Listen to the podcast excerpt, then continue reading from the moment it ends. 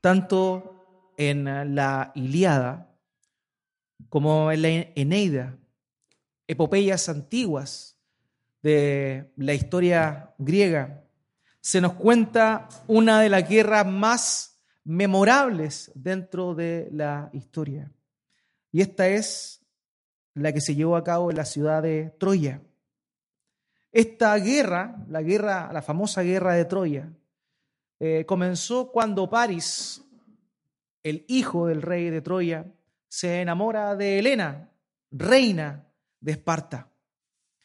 Ella se enamora del joven Paris cuando estos recién habían, ambos reinos, tanto Esparta como Troya, habían puesto de acuerdo en llevar una vida de paz luego de muchas guerras.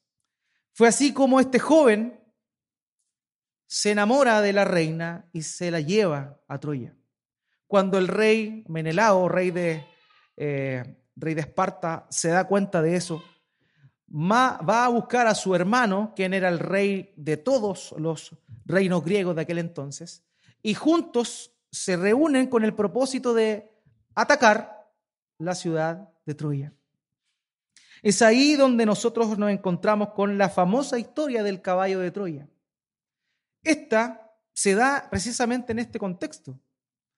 Esta guerra fue muy férrea, había hombres muy importantes, estrategas y héroes muy importantes como lo era Héctor por parte de los troyanos y el famoso Aquiles por parte de los demás reinos griegos. Pero esta guerra fue tan importante, tan pareja, por así decirlo, producto que, curiosamente, los, eh, los troyanos tenían una muralla muy grande que los protegía del asedio del reino, de los reinos enemigos. Y fue así como los troyanos y los, los espartanos junto a los otros reinos griegos pelearon, batallaron por aproximadamente 10 años. 10 años constantemente batallando sin alcanzar finalmente un resultado favorable para ninguno de los dos bandos. Fue así como, ya al paso de los 10 años, Ulises, también conocido como Odiseo, eh, se le ocurre la genial idea de dar a entender a los troyanos que se habían rendido. Entonces genera un plan estratégico en el cual ellos iban a simular devolverse, tomar sus barcos y devolverse a sus, a sus lugares de origen y entregar un recuerdo, entregar una ofrenda a la diosa Atenea que consistía en un caballo. Ahora, como todos sabemos, ese caballo no era tal, sino que era un elemento que usaron los reinos griegos para poder penetrar por las puertas de la ciudad y finalmente, mientras los troyanos estaban celebrando la victoria y la retirada de los enemigos, estos soldados salieron de dentro del caballo, abrieron las puertas de la ciudad y todos los ejércitos destruyeron la ciudad de Troya junto con todos sus habitantes prendiéndole fuego. La única forma que los reinos griegos idearon para poder finalmente destruir a los troyanos era infiltrándose dentro de ellos. Eso es básicamente la idea general de lo que vemos nosotros en este pasaje. Recordemos que a lo largo de estos seis capítulos se ha visto cómo es que Nehemías, un líder de la nación judía, tomó la responsabilidad de reconstruir las murallas de la ciudad.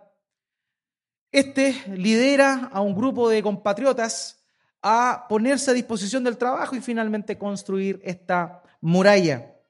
Ahora, ataques tuvieron y estos seis capítulos que hemos revisado nos hablan de aquello. Sin embargo, nosotros en este pasaje vamos a notar cosas realmente importantes que se habían de alguna forma reservado para esta altura del pasaje. Y esto es lo que acabamos de leer. El sermón de esta mañana lleva por título Enemigo infiltrado, hermanos. Y hoy vamos a ver tres formas en las que uno nota que el enemigo se infiltró. Y a esta aplicación, evidentemente, es que el enemigo se infiltra en nuestras vidas. Ellos no se dieron cuenta, los judíos, cómo es que en un momento determinado al enemigo lo tenían conviviendo adentro.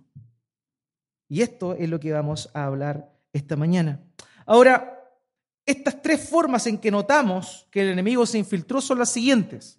En primer lugar, tenemos cosas en común con el enemigo.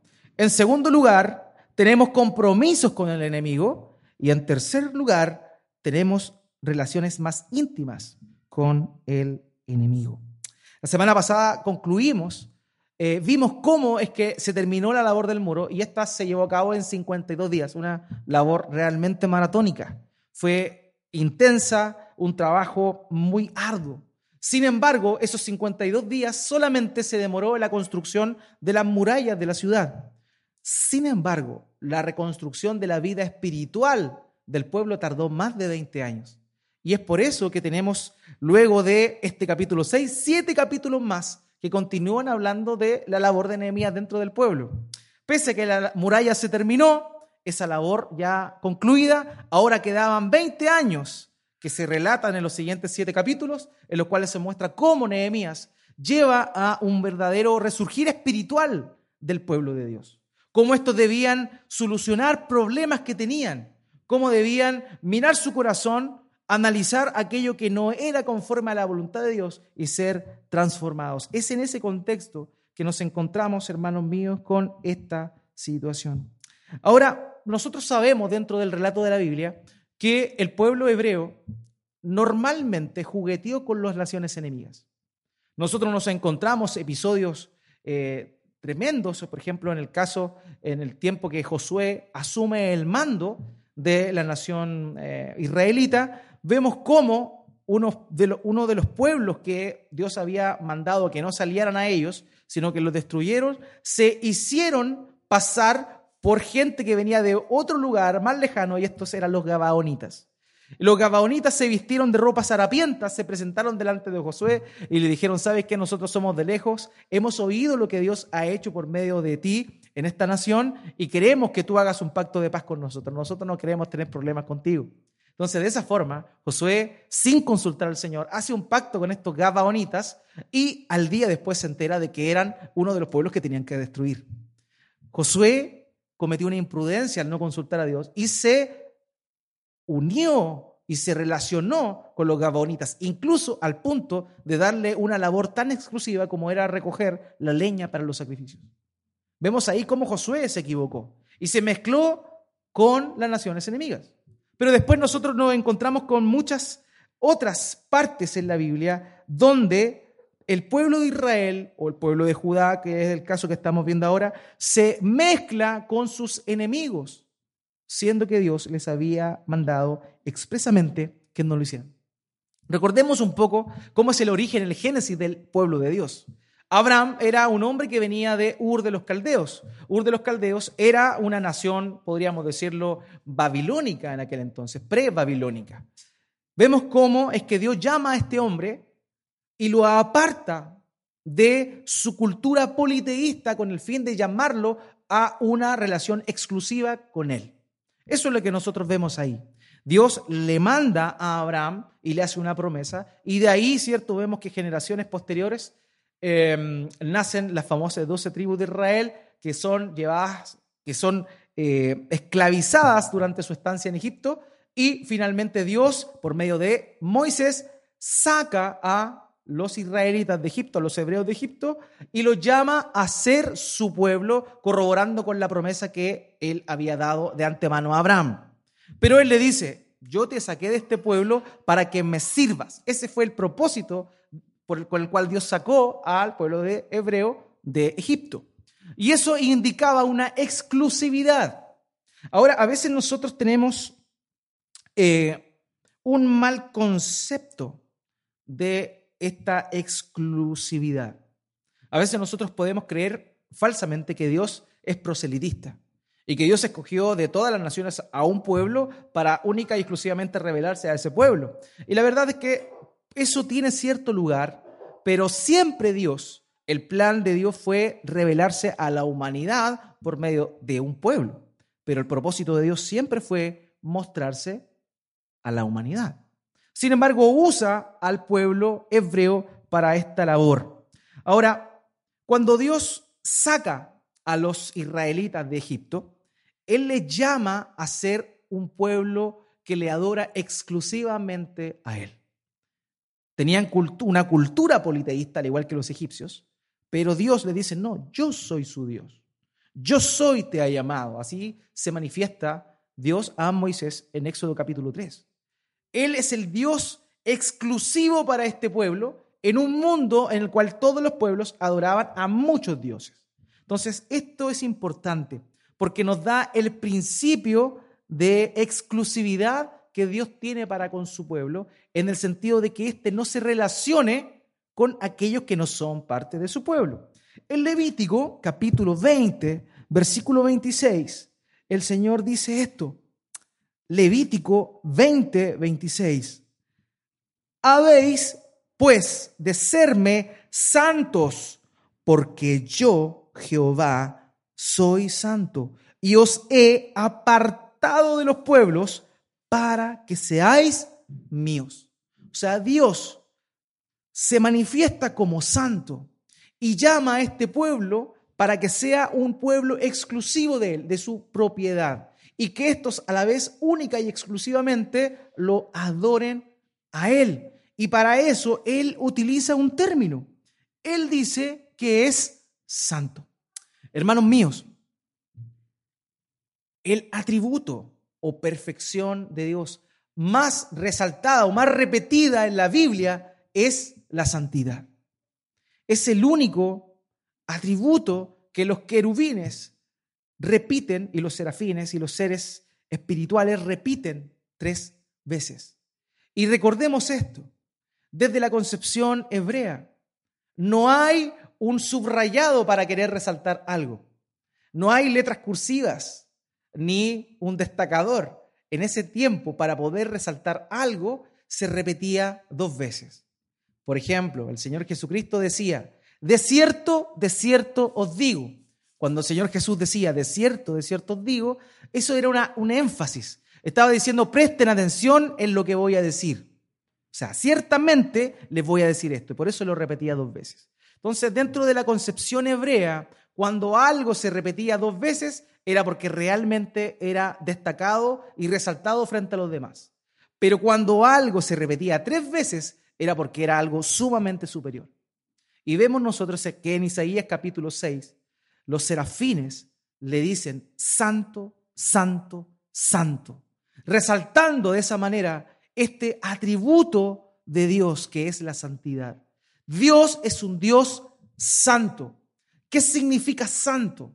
Etimológicamente hablando, pudiese significar para nosotros algo totalmente apartado y distinto en su naturaleza a lo que Él creó. Es como decir en otro nivel. Dios es totalmente distinto a su creación y eso es lo que implica su santidad. Pero vemos que aquí en este pasaje que citamos de Levítico 20, Él dice, ser ustedes pues tienen que serme santos porque yo soy santo. Cuando la santidad se aplica al pueblo de Dios, no tiene el mismo sentido que tiene para Dios, porque solo Dios es exclusivo, solo Dios es distinto. Nosotros somos distintos, pero distintos no en función al nivel que es Dios, sino distintos en función a las personas que están a nuestro mismo nivel. Entonces, cuando Dios dice, ustedes son un pueblo santo, eso implica que este pueblo era apartado de los demás, distinto de los demás. Por eso Él llama a su pueblo a la santidad. Por eso es que da estos mandamientos en los cuales ellos no podían mezclarse con las otras naciones. Y esto, querido, es muy importante. El mismo Josué lo sabía bien. Y cuando él se está despidiendo, cuando él se está despidiendo de su ministerio, Josué dice al pueblo, lo reúne y dice las siguientes palabras. Fíjese lo que dice Josué capítulo 23, versos 6 al 7. Josué 23, 6 al 7. Dice esto, mire, esforzaos pues mucho en guardar y hacer todo lo que está escrito en el libro de la ley de Moisés, sin apartaros de ello ni a diestra ni a siniestra para que no os mezcléis con estas naciones que han quedado con vosotros, ni hagáis mención, ni juréis por el nombre de sus dioses, ni los sirváis, ni os inclinéis a ellos. La razón por la cual Dios, hermanos, le manda a su pueblo a no mezclarse con los otros era con el fin de tener exclusividad. o sea, de que ellos fuesen distintos a las demás naciones. Y ese es el propósito por el cual Dios separa a su pueblo de los demás. No es, como lo decía hace un rato, con un fin proselitista. Él no ama a una raza por sobre los demás. No, no. Él usó a una raza para demostrar su amor para con los demás. Porque la gracia y el favor de Dios para todas las naciones nosotros lo vemos desde el principio de la creación. Hermano, Noé no era judío, no era israelita. Noé está antes de Abraham. Y Noé fue salvado por Dios. Entonces debemos comprender que pese a que Dios es un Dios santo que exige santidad, o sea, ser nosotros un pueblo apartado, en este caso Israel debía ser un pueblo apartado, pese a eso Dios siempre dispensa su gracia y favor a gente que no era parte de este pueblo. Lo vemos, por ejemplo, en el caso de la prostituta Raab, quien era de Jericó. Y Dios extiende su misericordia y por medio de los espías le guardan la vida. Y nosotros vemos posteriormente que esta mujer, Raab, la prostituta de Jericó, es parte de el árbol genealógico del Señor Jesucristo. Entonces nosotros vemos eso, hermano. Vemos que Dios no es proselitista. Él siempre ha manifestado su gracia y favor para los demás. Otro caso lo vemos en Ruth, ¿cierto? Esta mujer era moabita. Sin embargo, Dios también la utiliza para que por medio de vos viniera en dos generaciones después Isaí, del cual vino David, que es el rey David, de donde vino el Señor Jesucristo. Por tanto, siempre Dios ha dispensado su gracia para todas las naciones. Sin embargo, Dios llamó a este pueblo con un propósito específico para que cumpliera una función específica y esto requería de parte de este pueblo santidad. ¿Se entiende la idea? Debemos que entender esto, hermanos, porque a veces nosotros podemos caer en, esto, en estas confusiones. Dios siempre quiso manifestar su gracia a todos. Por eso hoy, como iglesia, nos ha comisionado a predicar su palabra a todo lugar. Eso dice la gran comisión ahí en, en Hechos capítulo, perdón, Mateo capítulo 28. Por tanto, debemos comprender esto. Sin embargo, Dios hace un llamado de exclusividad a su pueblo. Su pueblo debe ser exclusivo para él y no se debe juntar con naciones paganas. Ahora, volvamos a nuestro pasaje. ¿Qué es lo que le pasó a los judíos? Los judíos, sin darse cuenta, se mezclaron con los enemigos de Dios e invitaron al enemigo a estar dentro de su pueblo. Y esto fue un gran, pero gran error. Todavía muy subliminalmente tenía influencia en los líderes de la nación. Y Tobías era un enemigo declarado del pueblo. Entonces, eso nos lleva a nosotros a tener cuidado y a aplicar estos principios que veremos esta mañana a nuestros días también. En primer lugar, como les decía, vamos a estar viendo cómo uno nota que el enemigo se infiltra en la vida de uno. Y ahora, el primer punto es que uno tiene cosas en común con el enemigo. Y eso es lo que podemos percibir en el versículo 17 de Nehemías 6. Fíjese la lectura, acompáñeme. Nehemías 6, 17 dice, Asimismo, en aquellos días iban muchas cartas de los principales de Judá a Tobías y las de Tobías venían a ellos. Ahora, el texto dice en aquellos días. ¿A qué se está refiriendo con aquellos días?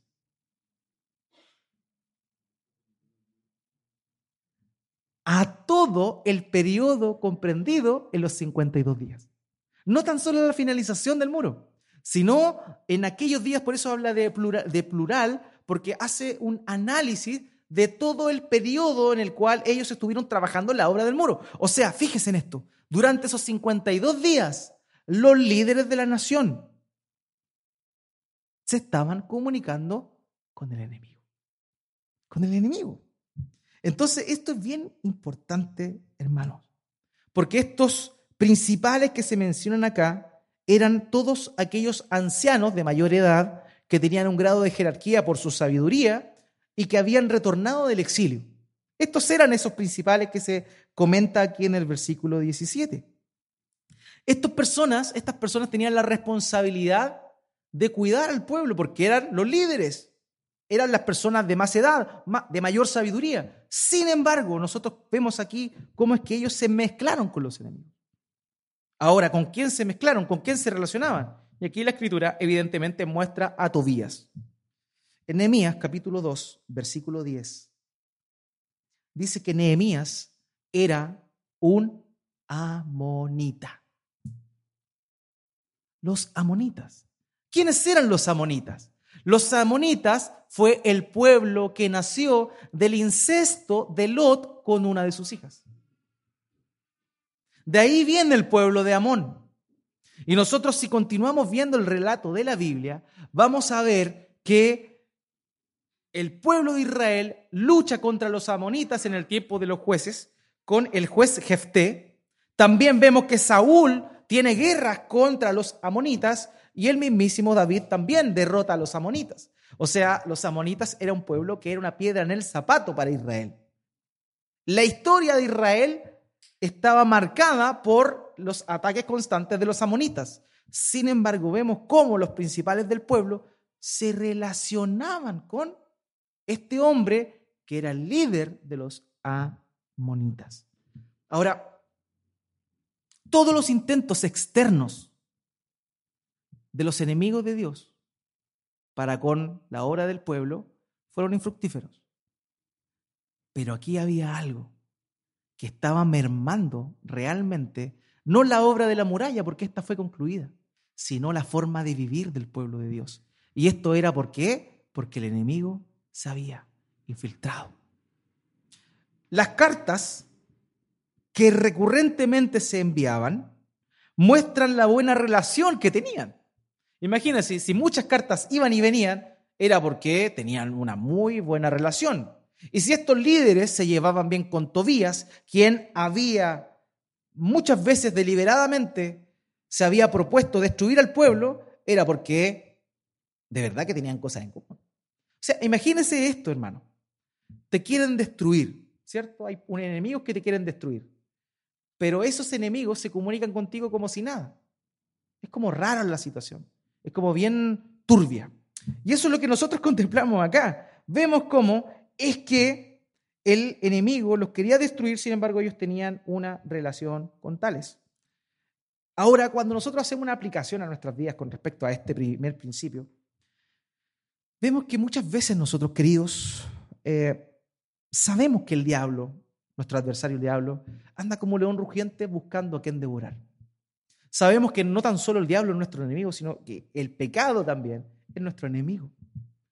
Sin embargo, tenemos muchas veces una relación muy íntima con el diablo y con el pecado. Ahora, deliberadamente ninguno de nosotros va a una casa espiritista a comunicarse con el diablo, eso está claro. Pero sí, de una manera indirecta, uno tiene y se va empapando y relacionando con la obra del diablo y también con el pecado. Y eso es lo que estos hombres estaban haciendo. Y eso es tristemente lo que muchas veces nosotros también hacemos. El enemigo se nos infiltra. ¿Y cómo se nos infiltra? Cuando nosotros empezamos a tener mucha relación con aquellas cosas que son no de Dios, sino del diablo. Debemos tener mucho cuidado, hermanos míos. Tenemos que tener cuidado con eso. El apóstol Pedro dice en Primera de Pedro capítulo 2 versículo 9 esto. Mas vosotros sois linaje escogido, real sacerdocio, nación santa, pueblo adquirido por Dios, para que anunciéis las virtudes de aquel que os llamó de las tinieblas a su luz admirable. Sin embargo, dejamos que el enemigo se infiltre. Sin embargo, si seguimos en comunicación con aquello que nos quiere destruir, seguimos haciendo, tomando mano de aquello que nos perjudica. Y ahí es donde debemos tener cuidado. ¿Por qué? Porque si tú estás constantemente haciendo cosas que te llevan al pecado, eso muestra dos cosas. Una, el enemigo está instalado y la otra, tú no naciste de nuevo. Hay que tener mucho cuidado con eso, porque si tú estás dando lugar a esto, si tú estás permitiendo que el enemigo se infiltre a este nivel y estás teniendo esta comunicación tal como la tenían estos hombres con el enemigo, si tú estás jugando, jugueteando con todo aquello que te lleva al pecado, déjame decirte que estás en serios problemas.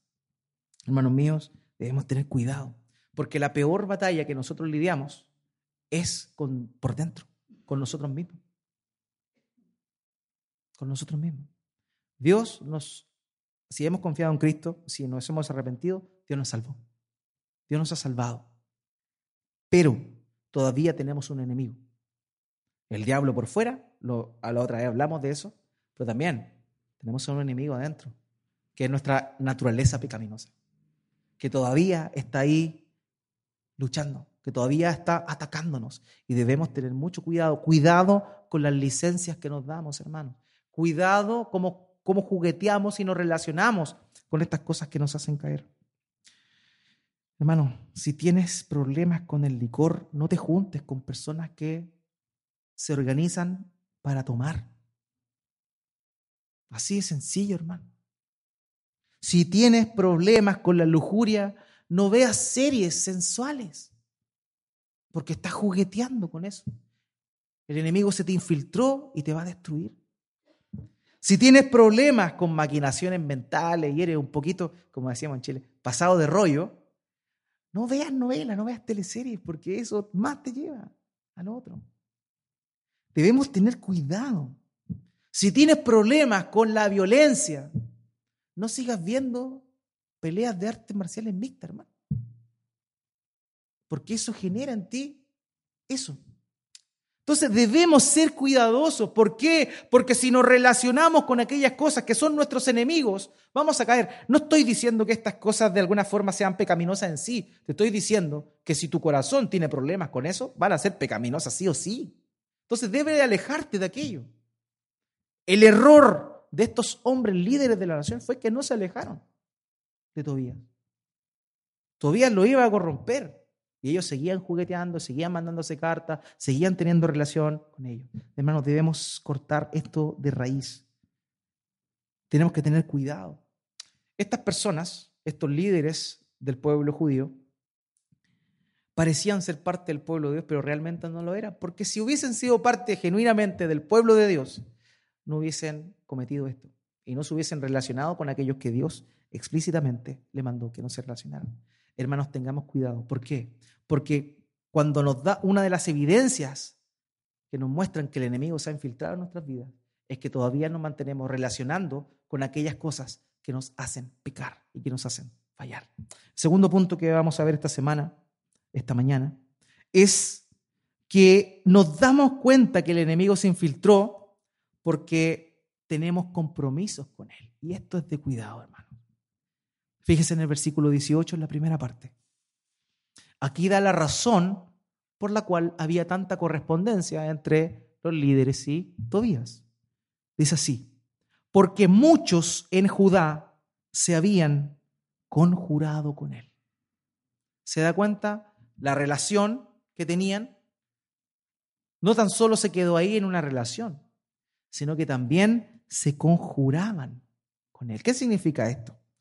Esa, otras versiones traducen esa expresión conjurado como juraron lealtad a él. Imagínese, le juraron lealtad al enemigo número dos, porque el primero era Zambalat, declarado del pueblo de Dios en aquel entonces. Le juraron lealtad. Y esa expresión también da a entender que no solo era un juramento desinteresado, sino que, y note esto, tenía un propósito comercial. O sea, ¿por qué se relacionaban tanto con Tobías? Porque habían intereses económicos creados. Y esto nos muestra un principio también a nuestra vida. Debemos tener cuidado, hermano. Muchas veces nosotros hacemos tratos y nos comprometemos con cosas que realmente nos alejan de Dios con un fin económico. Eso es lo que hicieron estos hombres. Ellos, total, iban a recibir algún algún beneficio económico. Por eso es que se relacionaban con Tobías siendo esto una amonita, siendo un extranjero y siendo incluso alguien que deliberadamente se había comprometido a parar la obra de Dios por medio de ellos. Pero no le importaba. No le importaba. Simplemente lo que les interesaba eran los beneficios que podían sacar económicamente por medio del juramento que habían hecho con él. Debemos tener cuidado, hermano. ¿Por qué? Porque en oportunidades podemos encontrarnos cometiendo errores tal, tales que nacen de un corazón que ama el beneficio personal y más específicamente que ama el dinero. Debemos tener cuidado, queridos. Porque ahí el enemigo sí que se infiltra. Cuando se trata de dinero, ahí estamos en un problema. Cuando nos toca en el bolsillo, ahí no nos gusta nada la cosa. Pero en este caso, ellos querían hacer crecer su bolsillo a costas de qué? A costas de desobedecer deliberadamente lo que Dios había hecho.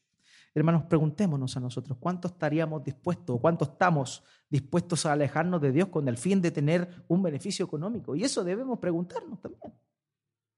Debemos hacer ese análisis. Estamos dispuestos muchas veces a sacrificar familia y la vida en comunión con los hermanos en la congregación local por un beneficio económico mayor.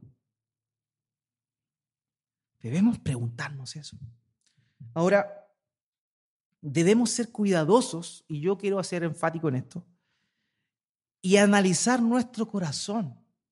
Delante compartíamos que en nuestra vida y en nuestro tiempo, y sobre todo en, en, nuestro, nuestra ciudad, los trabajos que tenemos o que hay en su mayoría son especiales, son por turnos. Aquí hay hermanos que les toca trabajar por turnos.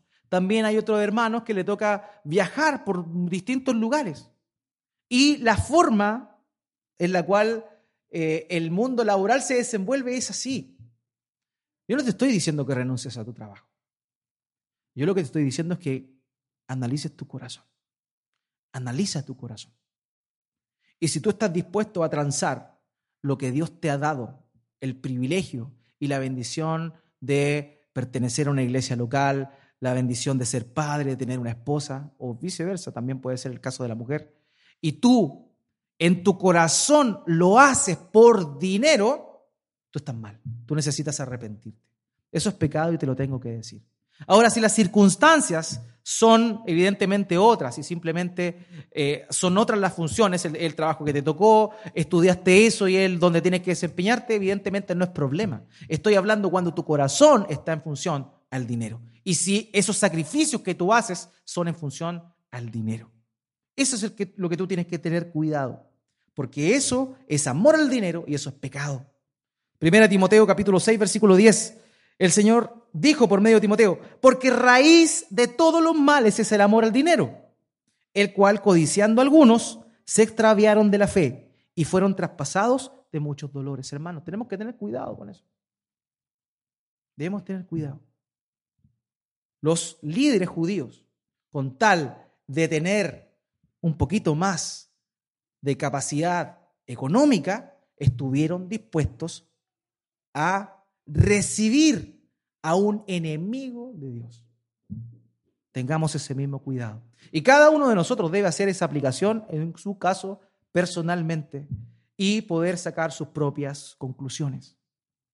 Ahora, Aquí hay otro principio, querido, que podemos sacar de aquí.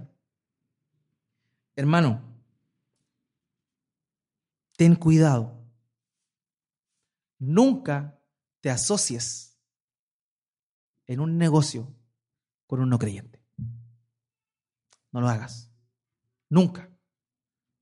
Nunca te asocies con un no creyente. Eso es lo que hicieron ellos. Ellos se asociaron con un pagano. Alguien que no temía a Dios. ¿Con qué fin? Con el fin de sacar réditos. Sin embargo, estaban desobedeciendo completamente a Dios. No lo hagas, querido. Si puedes evitarlo, evítalo. Evítalo. Evítalo. Es un buen principio que te va a servir toda la vida. No te asocies con personas que no temen al Señor. No te asocies con personas que no son parte del pueblo de Dios. Ese es nuestro segundo punto. Ahora, el tercer elemento con el cual nosotros notamos que el enemigo se infiltró, y este es como la cumbre de todo, es que te relacionas íntimamente con el enemigo. Y aquí está la madre del cordero. Veamos la segunda parte del versículo 18. Dice así, porque muchos en Judá se habían conjurado con él, y aquí viene la razón, porque era yerno de Secanías, hijo de Ara, y Johanán, su hijo, había tomado por mujer a la hija de Mesulam, hijo de Berequías.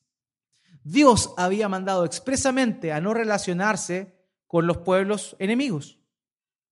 Pero había algo que Dios había encomendado más encarecidamente, y esto era que no se casaran con aquellos que no eran parte del pueblo de Dios. Acompáñeme a Deuteronomio capítulo 7, versículo 1 al 4.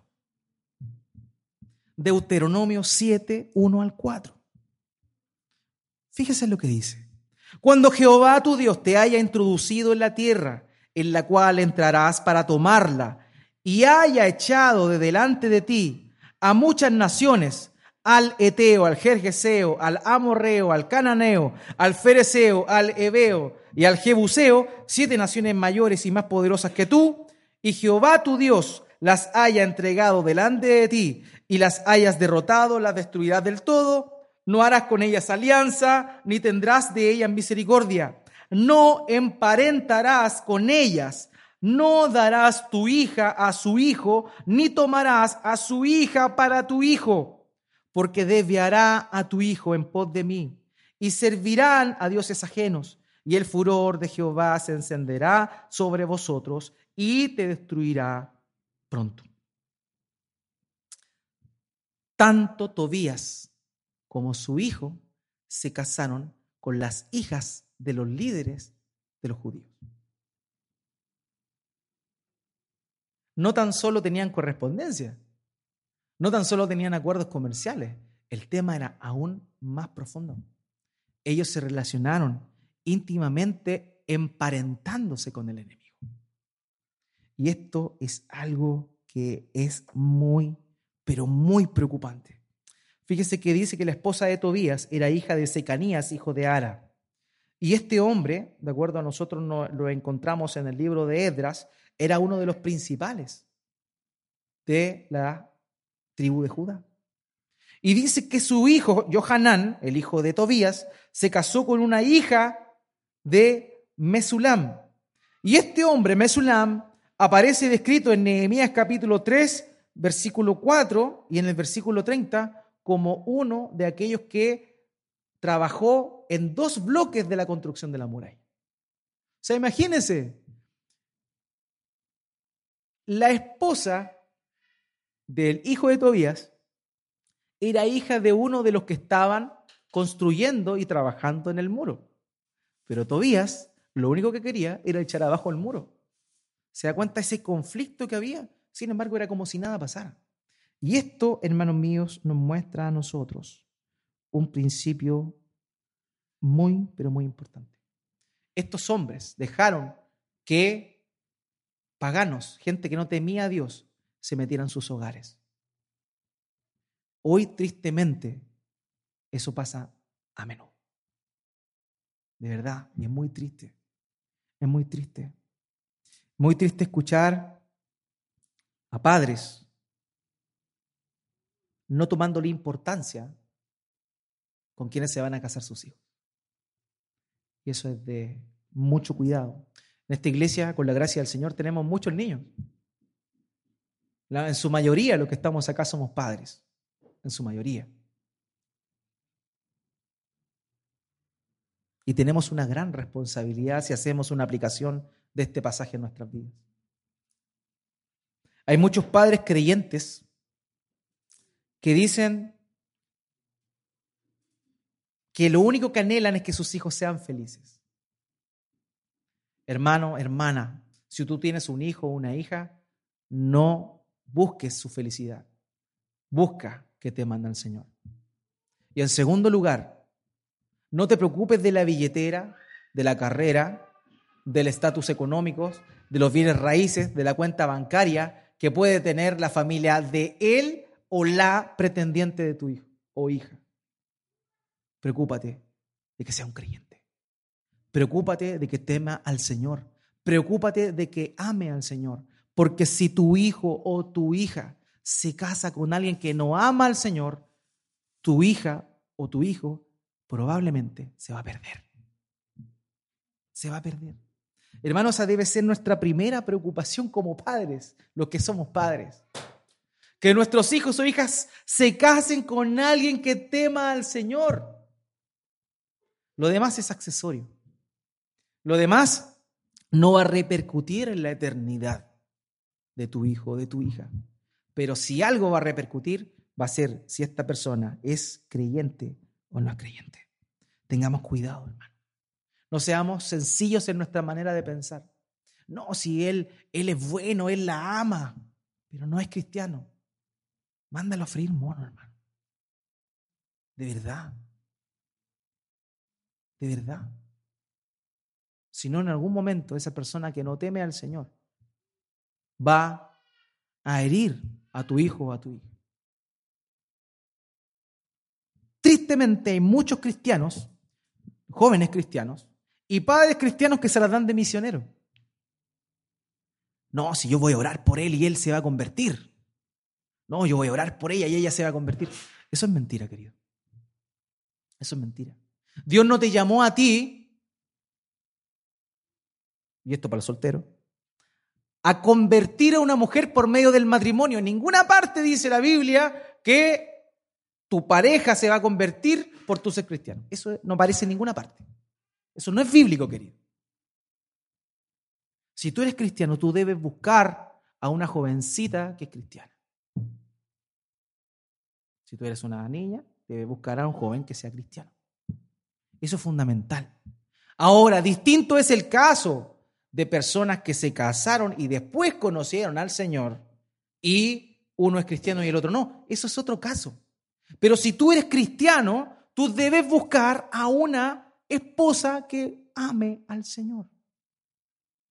Y eso es muy importante y es fundamental. Y tú, aquel, aquellos que somos padres, tenemos que buscar y sugerir a nuestras hijas y permitirles, a nuestras hijas y a nuestros hijos, que se casen con personas que teman al Señor, que amen al Señor, porque si no va a haber destrucción. Si no, pregúntenle a Sansón. Sansón tenía una afición por las filisteas, le encantaban. Le encantaban las filisteas. Como si en Israel no hubiesen mujeres, siempre para allá. ¿Cómo terminó Sansón? Siendo entregado por una mujer así. El hombre más sabio del mundo, Salomón. Hoy que era sabio Salomón. Imagínense, para descubrir quién era verdaderamente la madre de un bebé, le dice a un soldado, ¿saben qué? Estas dos mujeres están peleando que el bebé es de él, rajen la guagua. Una lloró y la otra dice, sí, rájala nomás. Ya, la que lloró es la mamá, está claro. ¿Qué hombre más sabio? Sin embargo, la Biblia dice que se extravió casándose con mujeres que no eran de su pueblo. Y eso lo llevó a él a la perdición, a que finalmente terminara levantando templos y centros de adoración para otros dioses, sino el Dios que lo había llamado a ser rey. Eso es lo que produce el mezclarse, en este caso matrimonialmente, con personas que no temen a Dios. Hermanos, padres, madres, debemos preocuparnos de eso. Debemos preocuparnos de eso. Más que de otras cosas que son secundarias. Si él o la pareja ama al Señor, de ahí para arriba todo es bueno estos hombres cometieron un gran error. Permitieron que sus hijas se casaran con el enemigo. Y eso los condicionó completamente. Los condicionó completamente. Imagínense, tanta era la tontera de estos hombres, de estos líderes, que querían que Nehemías se hiciera amigo de Tobías. Imagínense. Versículo 19. También contaban delante de mí las buenas obras de él. Imagínense, Nehemías, o sea, Tobías lo único que quería era echar abajo la muralla que ellos estaban construyendo. Y estos personajes venían y dicen, no, si Tobías eh, hace eso, pero en su corazón él es bueno. Él es bueno. ¿Por qué no eres amigo de él? Eso era lo que le estaban sugiriendo. ¿Se da cuenta al nivel de estupidez que llega cuando jugueteamos con el enemigo? Debemos tener cuidado, hermanos míos. Los judíos salieron con el enemigo por medio de cartas, de pactos y de matrimonios, lo que Dios le había dicho que no debían hacer. Y eso tristemente también nos pasa a nosotros, queridos. Permitimos que el enemigo se infiltre y cuando el enemigo está dentro, nos destruye. Debemos tener sumo cuidado. Debemos apartarnos de aquello que nos corrompe, hermano. Debemos desechar a las personas que nos llevan al mal. Ahora hay otra cosa que, que me gustaría de verdad señalar. El cristiano está llamado a apartarse de mente y de hechos del no cristiano, pero nunca de corazón. Lo repito, el cristiano está llamado a apartarse de mente, es decir, de manera de pensar con el inconverso. Y también de su manera de actuar. Eso el cristiano lo debe hacer, pero nunca debe apartarse de corazón del creyente, perdón, del incrédulo. ¿Por qué? Porque su corazón debe estar buscando al Señor para que este incrédulo pueda conocer a Cristo. Y es ahí donde nosotros también nos equivocamos muchas veces. A veces, ¿qué hacemos? Nos convertimos a Cristo y nos apartamos completamente de todas las personas que no son cristianas. Querido, no hagas lo que ellos hacen, no pienses como ellos piensan, pero ora para que el Señor los convierta. Apártate de acción, de forma de pensar, pero nunca te apartes de ellos de corazón. Tu corazón tiene que estar orando por ellos. Entonces no se trata de ser, insisto aquí, proselitista, decir, no, no solamente me voy a juntar con cristianos, no, no, no, no se trata de eso. Se trata de que no hagas lo, no te hagas, no hagas con personas que no temen al Señor aquello que te va a llevar a pervertirte, aquello que te va a llevar a pecar, a fallar y finalmente a quebrantar la gloria del Señor por medio de tu vida. Fíjese lo que dice Judas capítulo 1 versículo 23. Fíjese en este equilibrio perfecto. Dice, a otros salvad arrebatándolos del fuego. Todos sabemos que tiene de escape el hombre. Y de otros, fíjese, tened misericordia con temor. Fíjese, misericordia con temor. Y ahora, aborreciendo aún la ropa contaminada con su carne. ¿Se da cuenta de la dicotomía? Dice, ten misericordia de aquel que no teme al Señor, pero apártate de sus pecados. Eso es lo que está diciendo. Y ese es el equilibrio perfecto que nosotros tenemos que tener. Esto no es un llamado, este sermón no es un llamado a apartarte de todas las personas, de tus familiares, de, tus compañeros de trabajo, de tus compañeros de universidad que no conocen al Señor. Ese no es el llamado. El llamado es que no hagas lo que ellos hacen, no trances con lo que ellos hacen, porque eso es peligroso. Pero tú sí debes estar presente para poder proclamar el Evangelio del Señor Jesucristo para con ellos. El Señor Jesús vino a este mundo a llamar a pecadores pero a pecadores al arrepentimiento. Él no vino a hacerse un pecador. Él vino a llamar a pecadores al arrepentimiento. Y eso es lo mismo que nosotros estamos llamados, hermanos. Así que, tomando el principio de Primera de Pedro capítulo 1, versículo 15, nosotros lo abrazamos también. Dice así, Primera de Pedro 1.15, sino como aquel que os llamó es santo, sed también vosotros santos en toda vuestra manera de vivir. Hermano, el Señor cargó la cruz para sacarnos de aquello que nos llevaba a la inmundicia. Él vino a este mundo, cargó nuestros pecados en la cruz del Calvario para que nosotros ya no vivamos la vida como antes la vivíamos. Cuando nosotros dejamos que el enemigo se infiltre, cuando jugueteamos con el pecado, cuando jugueteamos con lo pecaminoso, estamos faltándole el respeto a la cruz de nuestro Señor Jesucristo, que vino a entregarse por nosotros, que cargó nuestro pecado en aquella cruz. Hermanos, es de cuidado, es de cuidado. No permitamos que el enemigo se infiltre. No permitamos que nuestras vidas jugueteen con aquello que deshonra a Dios. Y vivamos esa vida en santidad que Él nos demanda, de exclusividad para Dios, con el fin de que podamos cumplir el propósito por el cual el Señor nos llamó, que es sacarnos de las tinieblas a su luz admirable. Cuidado, hermanos, ese es el llamado de esta semana. Tengamos cuidado, no permitamos que el enemigo se infiltre en nuestras vidas y nos lleve a deshonrar a aquel que se dio por completo para salvarnos y redimirnos de nuestros pecados. Oremos al Señor.